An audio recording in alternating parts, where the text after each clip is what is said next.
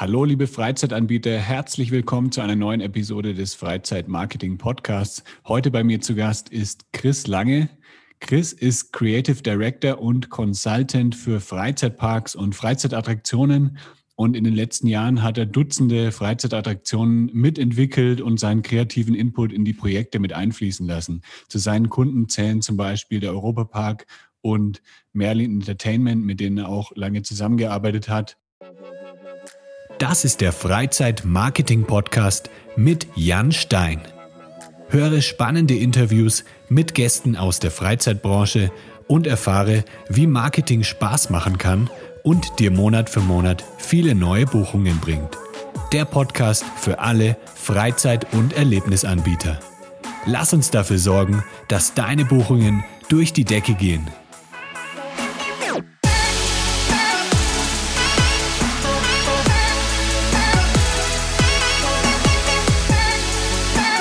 Ja, jetzt begrüße ich dich. Hi Chris, liebe Grüße nach Berlin in die Sonnenallee. Ali, hallo. Äh, ja, wunderschönen guten Tag. Ähm, grüß dich äh, Richtung Mexiko. Ja, schön, dass du dabei bist. Ähm, wir haben ja gerade schon ein bisschen geredet über Berlin. Äh, das ist ganz witzig, weil du eben genau eigentlich in der Nähe wohnst, wo ich auch in Berlin damals gelebt habe. Also in Neukölln wahrscheinlich. Äh, es ist noch Neukölln, ne, wo du wohnst. Genau, Sonnenallee, die äh, ist ja äh, ziemlich lang und wechselt auch die gleiche ja. Straße ein paar Mal die Namen. Genau, ich wohne hier so Richtung Rathaus ähm, Neukölln, sozusagen im, im Hotspot, der ähm, mehr und mehr gentrifiziert wird. Ähm, aber ich bin hergezogen, da ähm, vor so vielen Jahren, da wollte ich noch gar keine herziehen und ich bin echt nur hergezogen, weil es irgendwie günstig war, ich äh, wollte unbedingt in einer Fabriketage leben und arbeiten und also wollte viel Platz haben und äh, mhm. äh, wusste aber, ich bin so viel im Ausland, auch mal für ein, zwei, drei Jahre am Stück irgendwie und dachte so, okay, was auch immer ich miete, soll mir nicht wehtun, äh, wenn es denn dann leer steht. Äh, ja. Insofern, wie gesagt, ich bin echt hergezogen, da äh, wollte noch niemand in Neukölln sein, aber das ist noch gar nicht hip und angesagt. das ist jetzt natürlich anders. Man merkt es immer so schön, wenn dann irgendwie so die ersten Burgerläden irgendwie auftauchen oder die ersten Sushi-Läden und ähm, du immer länger brauchst, um Parkplatz zu finden. Ja. Ja, und in der Sonnenallee ist ja auch Booking Kit, die haben da auch ihr Office irgendwo in der Nähe.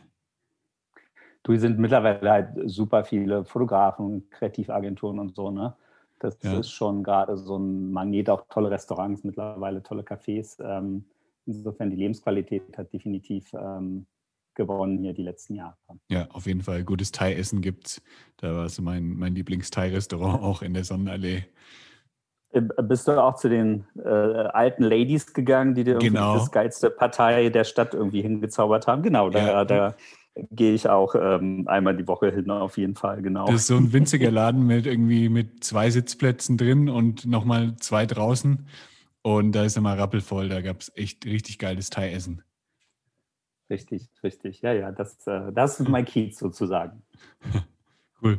Aber jetzt geht es ja nicht um, um Thai-Essen, sondern jetzt geht es um die Freizeitbranche. Wie bist du denn dazu gekommen? Also wann hat es bei dir angefangen, dass du so in Richtung Freizeitbranche gegangen bist und was war dann so dein erster Kontaktpunkt mit der Freizeitbranche? Ähm, rückblickend ähm, hat das alles Sinn gemacht, äh, wie ich dahin gekommen bin und warum ich dahin gekommen bin. Aber wenn natürlich irgendwie klein ist, dann macht das alles nicht so richtig Sinn. Also ich hatte schon immer einen äh, Fable gehabt für ähm, Freizeitparks. Ähm, ich bin in Ostberlin groß geworden. Äh, wir hatten hier den Spreepark. Ah, cool, ja. Den Plenterwald, wo wir natürlich im Sommer äh, gerne hingegangen bin äh, hingegangen sind und äh, da bin sozusagen das war die erste Achterbahn, mit der ich gefahren bin, ähm, ganz aufregend. Und ähm, ich habe aber schon als ähm, kleiner Junge, also mit sechs, sieben, habe ich so Weihnachtsmärkte gebaut äh, zu Weihnachten ähm, aus Stabilokasten, das bisschen Lego, was man hatte. Und ähm, der wuchs dann Jahr zu Jahr äh, zum Ärger meiner Mutter, die ähm, quasi dann keinen Platz mehr hatte für, für, neue Geschenke, weil mein Weihnachtsmarkt immer größer wurde. Ähm, und äh, fing wirklich dann an, da irgendwie die Stände zu verkabeln, kleine Leuchtdioden da reinzulöten und so und äh, ja, irgendwie so Karussells, dann hast du irgendwie den, einen Motor aus einem anderen System zusammengebaut und dann hat sich auch was gedreht und ähm, im Nachhinein so macht es natürlich alles Sinn, weil ähm, ich schon immer eigentlich halt irgendwie Freizeitparks, Freizeitattraktionen ganz aufregend fand und ganz toll fand. Als ja. Kind ähm, ich war dann, äh, ich hatte das Glück, ich war in Weißensee, Berlin-Weißensee in einem kunstorientierten Gymnasium und habe da eigentlich mehr Zeit verbracht, ähm, so in unserem Theater, in unserer Aula, wo ähm, ich eigene Stücke geschrieben habe, Musicals, äh, die, die Kostüme genäht habe, die Bühnenbilder designt habe, auch gebaut habe und habe da sehr viel außerschulisch mich äh, im Prinzip kreativ schon betätigen können und wusste auch, okay, ne, wenn jetzt die Mauer nicht gefallen wäre, ich gehe vielleicht irgendwie zu DEFA, äh, Studio Babelsberg und, und arbeite da beim Film oder im Theater in Berlin. Ähm, dann kam natürlich alles anders und die Mauer ist gefallen und dann war ich, als, wir, als ich 13 war, habe ich mit meinen Eltern ähm, diesen klassischen Kalifornien-Trip gemacht, irgendwie über San Francisco, Los Angeles, Las Vegas, dir so die Highlights da anguckst in ein paar Wochen. Ja. Und war das erste Mal in Disneyland und ähm, da kam mir dann die Erleuchtung und ich habe mich da so wohl gefühlt und war so fasziniert und bin mit so riesigen Augen da durchgelaufen, dass ich dachte so, okay, hier, hier würdest du gerne arbeiten. Also mhm. irgendwie ähm, habe ich da das erste Mal so richtig Blut hinterlegt, was das Themed Entertainment angeht. Ja. Ähm, und danach ging es eigentlich so weiter zu gucken, was du, ne, was ist die beste Ausbildung, um dahin zu kommen, was sind die irgendwie Schritte, um da ähm, hinzukommen. Das war damals alles noch ein bisschen schwieriger, weil da gab es das Internet noch gar nicht. Man konnte jetzt irgendwie mhm. gar nicht mal gucken und googeln und irgendwie Fotos sehen von Baustellen, von irgendwelchen anderen Parkprojekten und so. Man musste irgendwie sich damals die äh, Informationen noch aus Büchern holen, beziehungsweise aus Zeitungsartikeln. Ja. So, und dann äh, habe ich irgendwann äh, meinen Abschluss gemacht und dachte so, okay, das Bühnenbild und Bühnenplastik eine ganz tolle, ganz tolles Studium wäre, ähm, um einfach im Prinzip ein bisschen mehr noch über Gestaltung zu erfahren und Gestaltung zu lernen, äh, Architekturgeschichte, Bühnenbildgeschichte, Kostümgeschichte, Lichtdesign und die ganzen Sachen, die da drin sind. Und das hat für mich eine tolle Grundlage gebildet ähm, für meinen jetzigen Job. Cool. Also du bist da komplett, ähm, du hast dir deinen Traum eigentlich verwirklicht. Also du wolltest schon als Kind irgendwie in die Richtung und hast es dann wirklich so komplett durchgezogen, dass du dann hab, da zu dem Studium gekommen bist auch. Als, als Kind, ich hatte mal zwei Leidenschaften. Ich war auch ein riesiger Filmfan, ne? irgendwie von ja. Star Wars über auch äh, so Fantasy-Filme. Ähm, das war auch schon immer mein, mein Ding, so Miniaturmodelle. Ähm, ich habe damals in in der Schule wo wir das äh, Schulpraktikum machen mussten, ich glaube in der achten Klasse oder in der siebten Klasse, äh, habe ich das im Studio Babelsberg gemacht und war dort im Art Department bei den Kunstmalern und bei den Tischlern und in der Kostümabteilung und äh, wollte da gar nicht mehr weg. Ähm, ich weiß, da war eine riesige Kostümproduktion damals, die dort in den Studios gedreht wurde. Und es mhm. war natürlich total beeindruckend, äh, wenn du siehst, wie dann irgendwie der Marmor gemalt wird oder halt irgendwie die Kostüme halt irgendwie vorbereitet werden für eine große Massenszene und so. Das hat mich schon immer total fasziniert und glücklich gemacht. Ähm, insofern so, das glaube ich, lag schon immer so ein bisschen bei mir im Blut. Ähm, und ich habe halt dann überlegt, okay, ne, was sind wirklich die besten Schritte, um dahin zu kommen, um halt irgendwann mal da eine Karriere zu machen und damit Geld zu verdienen. Ja. Und dann hast du ja relativ äh, früh dann in deiner Karriere bei Merlin Entertainment angefangen, richtig? Genau, ich habe bei äh, Merlin Entertainments angefangen, da war Merlin Entertainments noch relativ klein gewesen. Das war kurz nach dem Buyout gewesen, das Management-Buyout, äh, was wir von der Firma davor hatten. Und Merlin äh, hatte ein paar Aquarien, die Sea Life Center und die hatten mhm. ähm, die Dungeons, London Dungeon natürlich. Ähm, und dann gab es halt Pläne, eins in Hamburg zu bauen. In Hamburg, das Hamburg Dungeon war das erste ähm, quasi in Deutschland. Ähm, und es gab schon viele Sea Life Centers oder Sea Life Aquarien in Konstanz und Timmendorf waren so die ersten, die Merlin dann in Deutschland gebaut hat. Und ähm, ich habe dann damals äh, bei einer Firma angefangen, die haben äh, Filmrequisiten und Filmsets gebaut und habe da so ein bisschen Business Development gemacht und ähm, fing dann an, quasi Akquise zu machen bei Freizeitparks und Freizeitattraktionen. Und dann hatten wir auch relativ schnell ähm, in Hamburg dann so den ersten Auftrag und danach folgte halt ein Auftrag nach dem anderen für Merlin Entertainments. Ähm, und dann habe ich irgendwann diese Firma verlassen. Da habe ich die Konzepte gemacht. Wir haben aber auch wirklich mit der Hand quasi die Sachen, die Rockwork modelliert oder auch Holzsachen gebaut und so. Also es war halt ähm, eher so kreativ und, und Handwerk in, in, in einem gewesen, was aber ganz toll war für mich, weil ich halt quasi so die ganzen technischen Arbeitsschritte gelernt habe, um solche Requisiten oder solches Theming zu bauen, äh, wie es ja bei uns in der Branche heißt, was mir jetzt natürlich hilft, auf der Baustelle zu sein, Arbeitsumfang richtig einzuschätzen, äh, natürlich auch zu designen auf dem Budget, so ähm, da quasi eher so, eine Hand, so ein Handwerk zu haben ähm, und, und, das Know-how zu haben, hilft mir jetzt halt im Prinzip meinen Job auch gut zu machen. Ähm, und wie gesagt, ich bin dann irgendwann, als ich weg bin von der Firma, ähm, habe ich dann auch irgendwann sozusagen äh, fest bei Merlin angefangen. Und danach warst du ja dann auch ähm, längere Zeit für einen Europapark tätig. Welche Projekte hast du da mitentwickelt? Also ich glaube, zehn Jahre äh, später, genau. Ja. Zehn Jahre später war das dann? Also nach Merlin, ja, ja, das, ja, also genau. Merlin war wirklich so Anfang der, der, der als ich Anfang meine 20er und Europapark ja. war jetzt irgendwie ab Mitte, Mitte meiner 30er. Ich war vier Jahre okay. im Europapark, ich war sozusagen nach Merlin, habe ich so ein ähm, hatte dieses Glück, auf, auf vielen Projekten im Ausland zu arbeiten. Ähm, habe ein Jahr in Mumbai gelebt, habe dort einen Park entwickelt für einen großen äh, Bollywood-Produzenten, äh, der 2010 äh, eröffnet hat, äh, relativ erfolgreich. Ähm, war in Amerika, habe lange in Amerika gelebt, ähm, habe dort dann für Merlin für Legoland auch gearbeitet, ähm, habe viele quasi Mitwehrattraktionen auch für Merlin in Amerika aufgebaut ähm, und äh, war dann, bevor ich zum Europapark ging, ähm, für in, in, habe in Singapur gearbeitet für anderthalb Jahre und habe dort an dem ähm, 20th Century Fox Park, wie er noch damals hieß, jetzt heißt er Skyworlds oder Genting Skyworlds in Kuala Lumpur, mhm. habe dort mehrere Bereiche für diesen Park äh, gemasterplant und halt natürlich auch designt und Showdesign und, und Detail Design gemacht mit meinem Team dort. Ist der Park da auch auf der, auf der Insel, auf dieser Erlebnisinsel? Das ist in Sentosa, da ist Universal, da habe ich auch mit dran gearbeitet, ja. aber das, äh, der Park wird dies Jahr hoffentlich im Sommer öffnen. Äh, wie gesagt, sollte eigentlich 20th Century Fox World oder Movie World Malaysia sein. Ja. Dann hat ja ähm, Disney Fox gekauft vor ein paar Jahren und da war klar, dass das quasi ähm, nicht mehr unter dem Namen Fox eröffnen kann. Aber nach wie vor gibt es tolle Attraktionen, die quasi auch noch thematisiert und die äh, IPs haben von Fox äh, Franchises, was ganz großartig ist. Und da gibt es echt äh, ziemlich coole Attraktionen und ähm, es war eine tolle Erfahrung für mich, äh, da zu arbeiten und daran mitzuarbeiten. Ja, das kann ich mir vorstellen.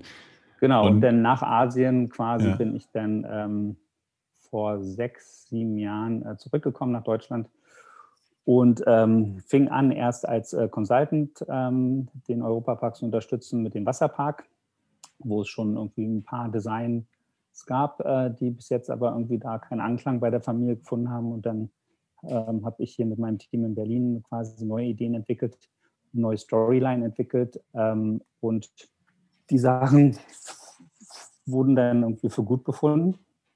Und dann wurde mir auch relativ schnell von Michael Mack ein Angebot gemacht, quasi im Europapark fest anzufangen. Und dann habe ich meine Firma hier quasi auf Eis gelegt und ähm, bin nach Bus gezogen und habe hm. dann fest im Europapark gearbeitet. Was hast du da jetzt zum Beispiel im, im Rolantica, in dem Wasserpark konzipiert? Also denkst du dir dann irgendwie die Charaktere aus, die es da gibt und, und die ganze Story, also wie die Kulissen aussehen sollen und wie das dann auch, ähm, arbeitest du dann mit Architekten zusammen oder wie läuft so ein Projekt äh, dann genau ab? Weil ich kann mir vorstellen, dass da sehr, sehr viele Personen involviert sind und dass das ja dann auch alles irgendwie gemanagt werden muss und jeder hat irgendwie seine Zuständigkeit.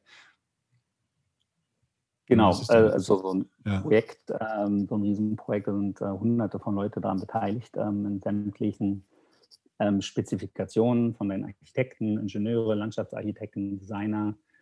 Ähm, und im Endeffekt, man fängt aber wirklich mit der Geschichte an.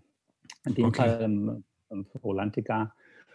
Es gab, als ich dort angefangen habe ähm, oder ich äh, beauftragt wurde, ähm, quasi mir die Geschichten auszudenken, gab es die Namen zum Beispiel schon. Den Namen gab es, aber der war noch nicht mit Inhalt gefüllt. Okay. Und es gab so verschiedene Konzeptansätze, die wir ausprobiert haben. Also Rolantica jetzt im Prinzip viele, viele Jahre später weiß jeder, dass es eine Insel ist. Im äh, skandinavischen Meer. Ähm, aber damals hätte das eine Burg sein können, es hätte auch ein Schiff sein können, es hätte eine Unterwasserstadt sein können, es hätte quasi alles sein können. Ähm, als ich dort an, anfing, ich hatte so ein bisschen den Anspruch, dass ich gerne einen Wasserpark oder wir sollten einen Wasserpark bauen, der sich eigentlich wirklich anfühlt wie eine kleine Version vom Europapark. Also der halt mhm. halt wirklich total thematisiert ist, wo es verschiedene Bereiche gibt. Ne? Im Europapark gibt es ja die unterschiedlichen Länder, die natürlich viel durch Architektur wiedergespiegelt werden und natürlich auch die Geschichten, die da drin erzählt werden, äh, die typisch sind für diese Länder.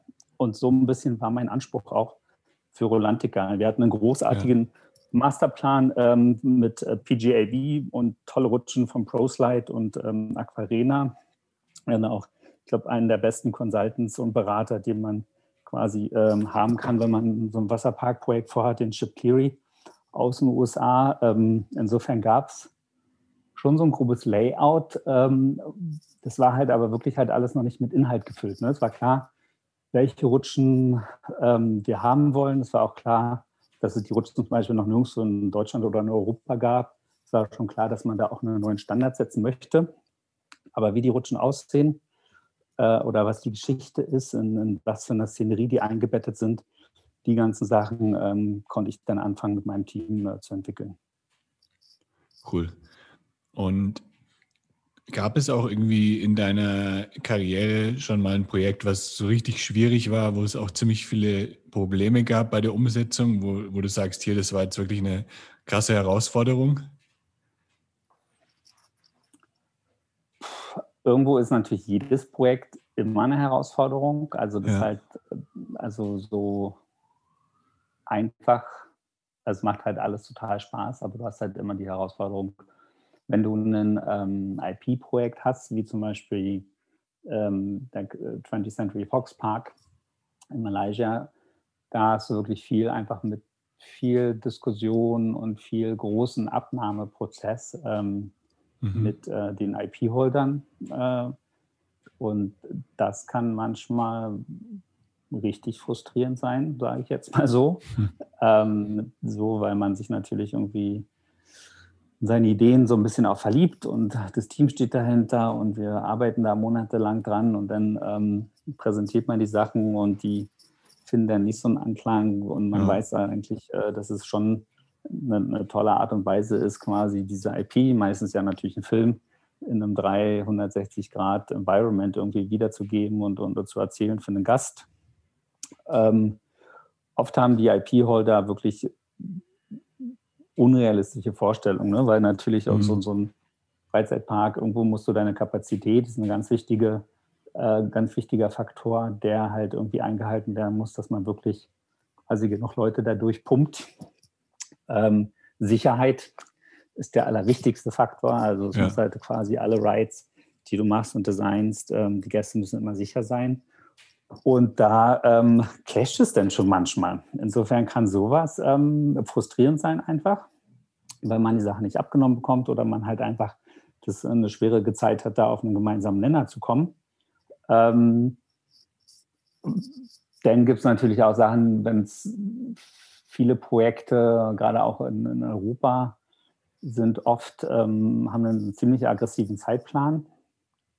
Ähm, also sprich, da zum Teil auch unrealistisch. Zum Schluss schafft man es dann doch irgendwie immer on time und on budget die Sachen zu öffnen. Aber ähm, ich merke halt selber so, umso älter man wird, desto äh, geringer wird die Toleranz, äh, mhm. quasi damit äh, mitzumachen noch. Ähm, aber das ist schon so, wo man sagen muss, halt irgendwie, das natürlich auch erschwert ist, wenn du wirklich keine Zeit hast oder halt auch irgendwie sehr begrenzte Budgets irgendwie. Ähm, das kann schon auch einiges natürlich viel, viel schwieriger machen.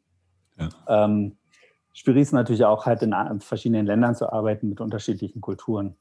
Also ähm, so, ich glaube, so das Extremste für mich war in Mumbai, in, in, Indien zu arbeiten, wo man natürlich ganz anders kommunizieren muss mit seinem Team. Zum Beispiel in Indien gibt es das Wort Nein nicht.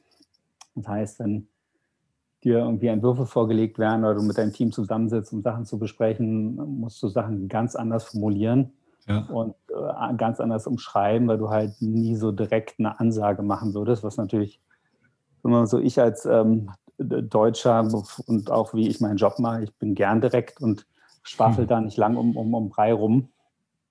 Und da musst du aber wirklich lernen, ziemlich lange um den heißen Brei rumzuschwafeln, um da irgendwie keinen ja. zu kränken und keine Gefühle zu verletzen. So, ähm, aber das macht es halt für mich auch total spannend. Also ich arbeite ja. total gerne in anderen Kulturen und auch mit, mit Menschen aus ganz vielen Kulturen. Ähm, das ist halt irgendwie auch ein, ein Aspekt, der total spannend ist in meinem Job. Ja.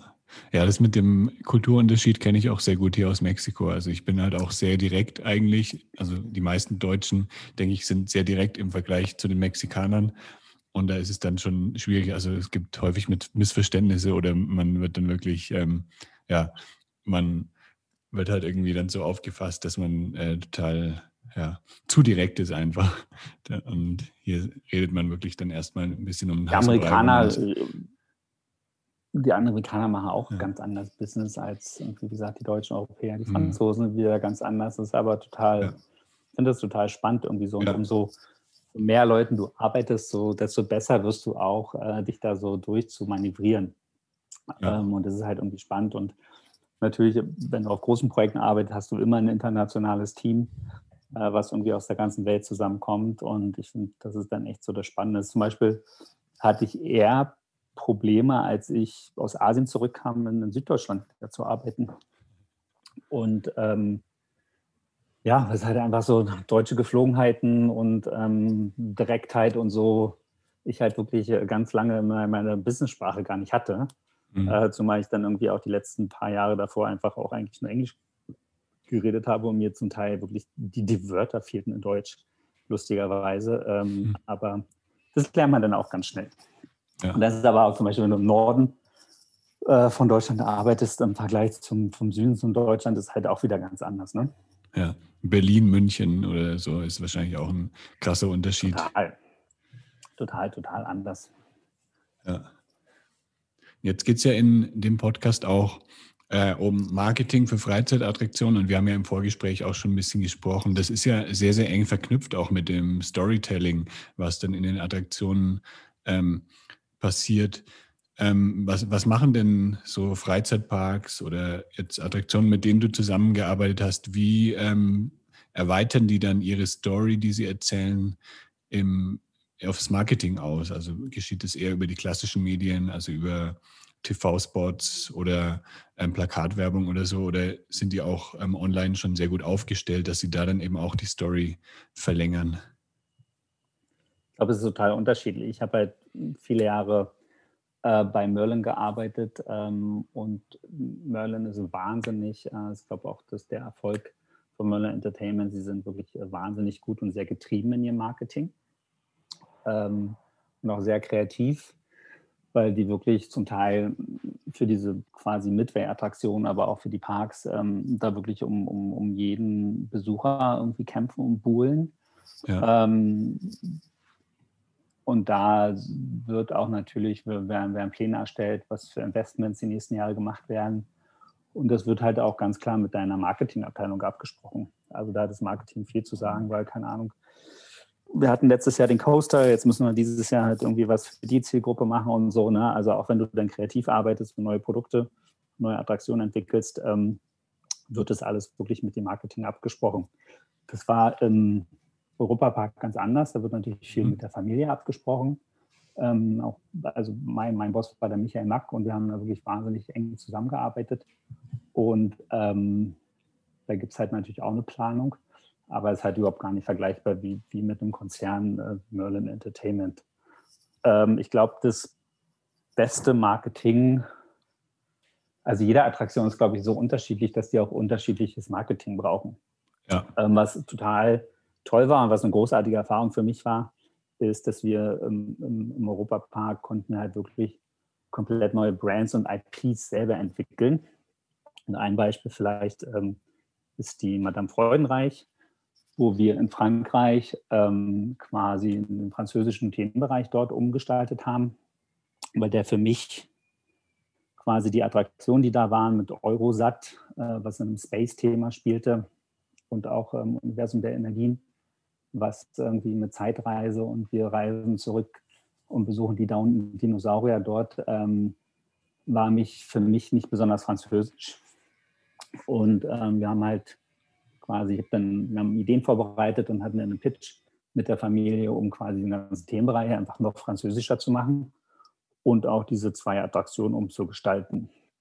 Und bei Universum der Energie war es so, dass wir halt viele der Dinosaurier, die dort waren, gerade die großen, äh, behalten wollten, ähm, weil die einfach toll waren noch. Ähm, aber wir haben die zum Teil um, äh, umdekoriert und um, mhm. neu bemalt, äh, viel, viel bunter und farbenfroher und haben natürlich unsere Geschichte ausgedacht, ähm, die jetzt im Elsass spielt. Natürlich der der Nachbarbezirk auf der anderen Seite vom Rhein, wo der Europapark ist.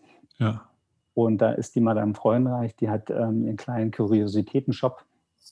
Und hinten in ihrem Garten halt hält die halt die, die Dinosaurier. Und ähm, in der Q-Line läufst du rein und die Madame Freudenreich schläft aber gerade. Ähm, und dann stiehlst du dich so ein bisschen durch ihr Lager hinten in den Garten und die Bahn führt im Prinzip dann durch den Garten ähm, und an ganz vielen Dinosauriern, die halt Kuchen essen und die halt irgendwie äh, Bienenstöcke ähm, auf, auf, die aufpassen. Und im Prinzip, ähm, das hat sich halt, das ist halt total von einer sehr dunklen Attraktion diesmal war, wo die Kinder zum Teil auch wirklich Angst hatten, dort reinzugehen, haben wir das halt quasi geändert eine ganz tolle, frohe, farbenfrohe, kinderfreundliche Attraktion, weil das Thema einfach so genial war, ähm, haben wir auch schon, während wir die quasi Attraktion designt haben und umgebaut haben. Ähm, parallel gab es äh, eine YouTube-Serie.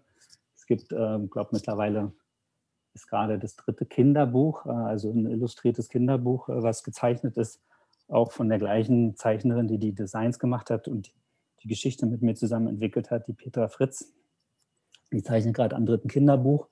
Und ich glaube, das ist quasi eigentlich für mich ist es das beste Marketing, was du haben kannst, weil mhm du im Prinzip deine, die Idee der neuen Attraktion oder die IP, die du dafür entwickelt hast, auf unterschiedlichste Weise streust. Na, also sie läuft im Fernsehen mittlerweile, dann ähm, kannst du Kinderbücher kaufen, Malbücher. Es gibt irgendwie mal deinem Freundreich Wein, Honig. Und ich glaube, das ist halt irgendwie das beste Marketing und ich glaube auch das, was heutzutage am besten funktioniert, wenn du einfach deine Ideen oder deine Geschichten auch einfach außerhalb vom Park erzählen kannst. Ja. Ja, ich denke, Europapark und äh, Maryland Entertainment sind einfach zwei super Beispiele, wie man Marketing machen kann. Denkst du, es gibt auch irgendwo oder in der ganzen Industrie, dass es da noch Nachholbedarf gibt im Thema Marketing? Also das ist jetzt, das waren jetzt zwei Positivbeispiele, aber gibt es auch ähm, einige, die das noch nicht so ähm, auf dem Schirm haben, vor allem jetzt äh, das digitale Marketing? Ähm, muss ich dir ganz ehrlich sagen, kenne ich mich jetzt gar nicht so aus. Ich kann mir mhm. vorstellen, dass so kleinere Familienparks in Deutschland wahrscheinlich da nicht so super aufgestellt sind.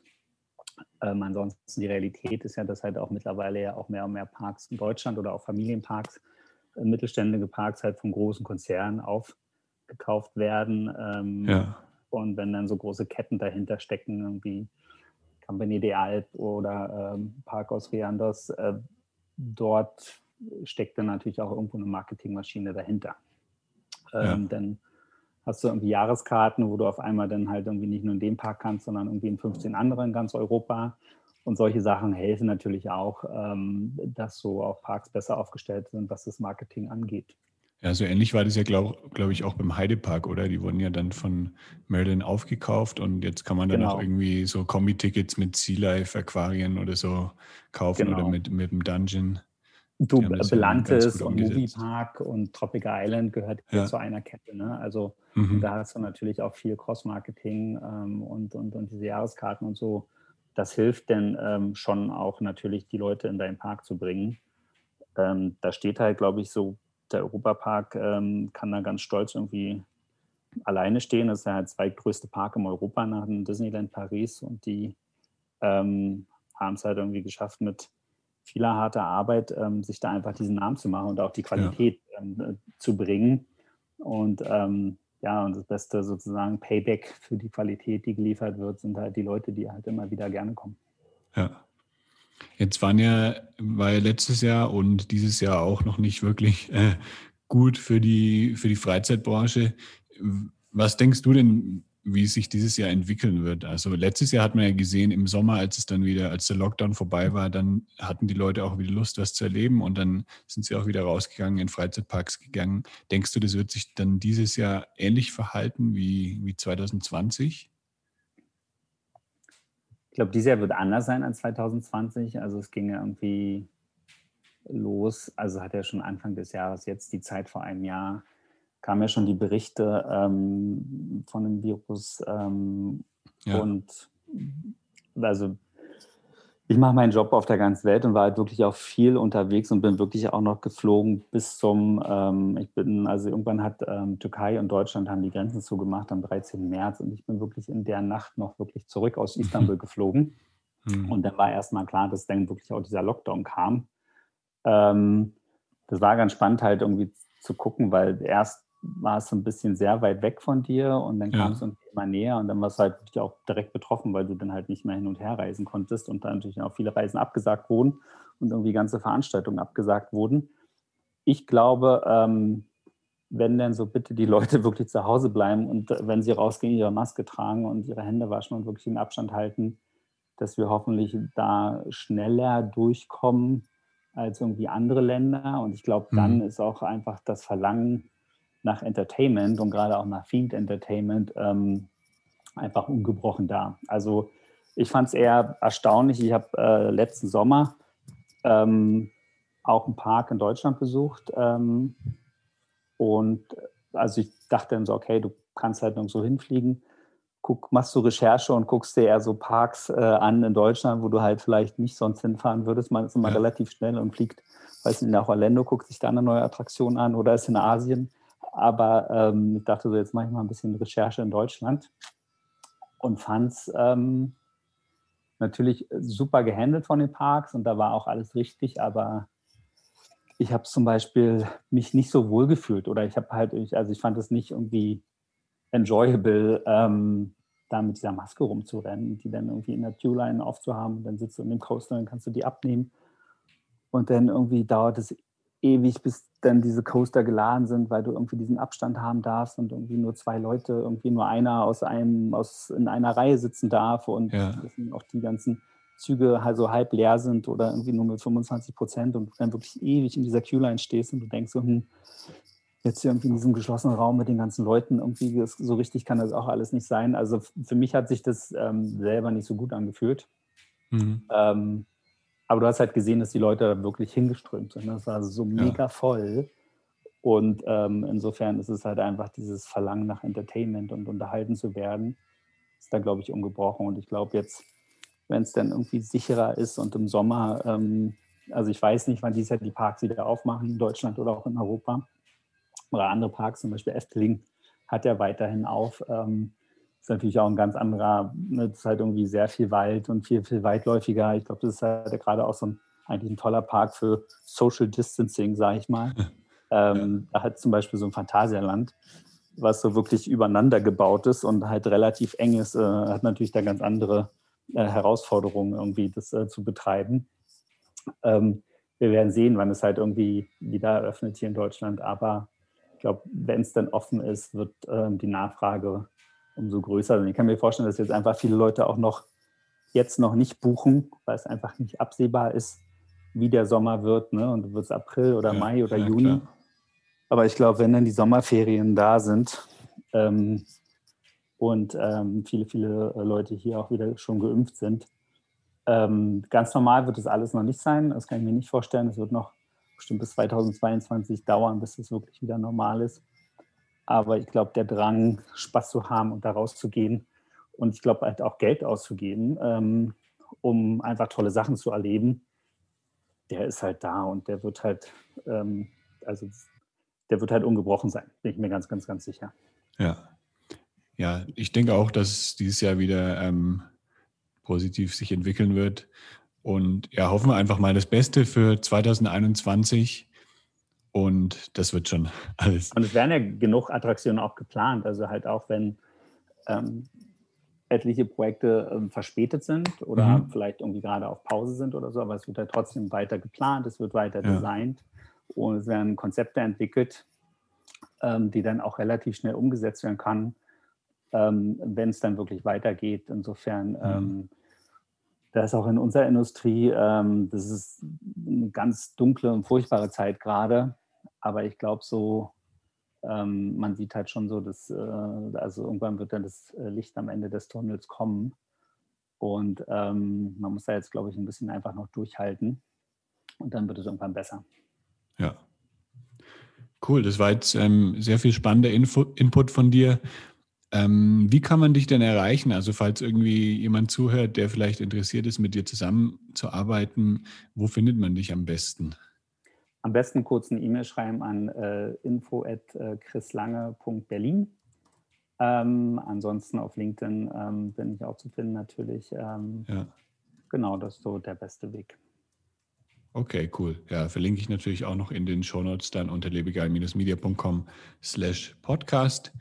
Dann sage ich vielen Dank für deine Zeit, für das spannende Interview. Gerne. Und schicke ganz liebe Grüße in die Sonnenallee.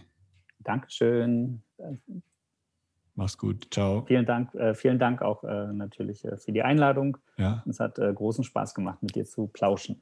Cool. Hat mich gefreut. Ciao. Tschüss. Das war der Freizeit-Marketing-Podcast von Lebegeil Media. Um regelmäßig hilfreiche Marketing-Tipps für dein Freizeitbusiness zu erhalten, klicke jetzt auf Abonnieren hier auf Spotify oder bei Apple Podcasts. Möchtest du mehr Buchungen für deine Freizeitaktivität erzielen? Dann suche dir einfach einen Termin für ein kostenloses Kennenlerngespräch auf lebegeil-media.com/termin aus.